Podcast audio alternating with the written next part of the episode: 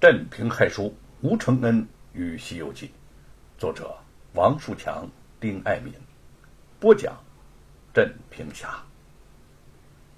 第二十四章。回到京城，吴承恩本想先去沈坤府中，不巧呢，沈坤岳父过世，前一天就和夫人回去奔丧了，少说也得十天半个月才能回来。几个人便去见了李春芳。说起严嵩活吃猴脑之事，几个人都是面色惨淡，义愤填膺。严嵩仗着自己是皇上身边的宠臣，结党营私，为非作歹，陷害忠良，现在有了，呃，为了一饱口福之欲而残害无辜的生灵。吴承恩想到那些猴子的惨状，激动的是全身发抖。何况现在上行下效，举国官吏皆以杀戮猴子为乐事。我如若不力挽狂澜，猴子将有灭顶之灾呀！怎么对得起猴王的封号呢？李春芳深知严嵩几次三番想置吴承恩于死地都没有成功。如果吴承恩送上门去，哪还有活命的机会呀？叹口气儿，劝道。我也不是阻拦你，只是你不要硬碰硬的和严嵩斗。你想凭一己之力对抗严嵩，岂非以卵击石啊？当硬则硬，孙悟空和那些妖魔鬼怪争斗，不硬碰硬就不能得胜，就不能打出豪气。我和严嵩正邪两分，水火不容。吴承恩说罢，便带着玉凤、陈龙出门，直奔严府而去。李春芳又急又气，在后面是连连跺脚。去严府的路上，碰见一队官军押着囚禁猴子的木龙马车走过。吴承恩神色威严，上前挡住。押车的军官狠狠的一勒马，那马长嘶一声就停住了。嗯，什么人呐？快闪开！误了给首府大人送猴子，你们担得起吗？把猴子放了，吴承恩稳稳地站在当地。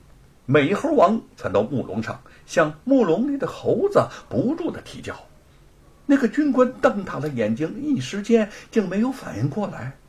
听得吴承恩的语气严厉的又说了一声：“马上把猴子给放了。”“嗯，放了？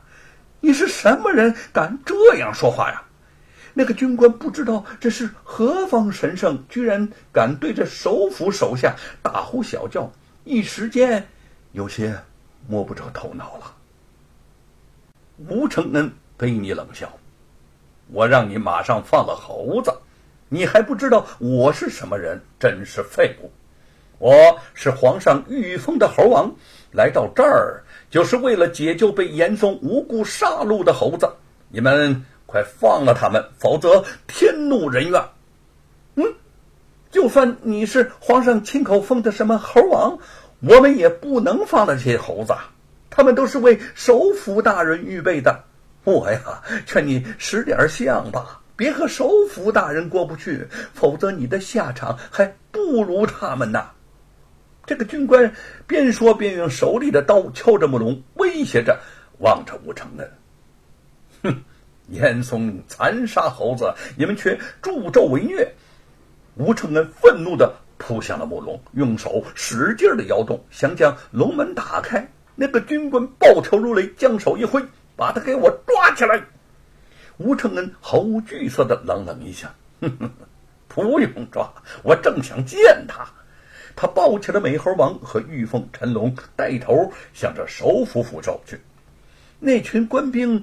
从没有见过这般大胆不要命的人，面面相觑一番，这就赶紧跟了上去。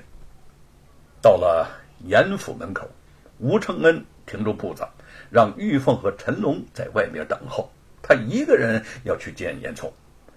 玉凤担心的拉住他的手说：“相公，我们早就有约定，生生死死在一起。”你进首府，如同进了阎罗殿，我不能让你一个人去。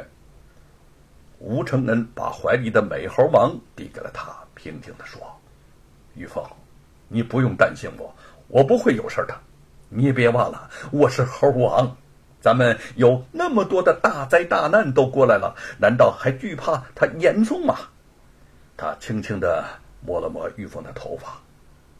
现在猴子危在旦夕，我的身家性命已经不重要了。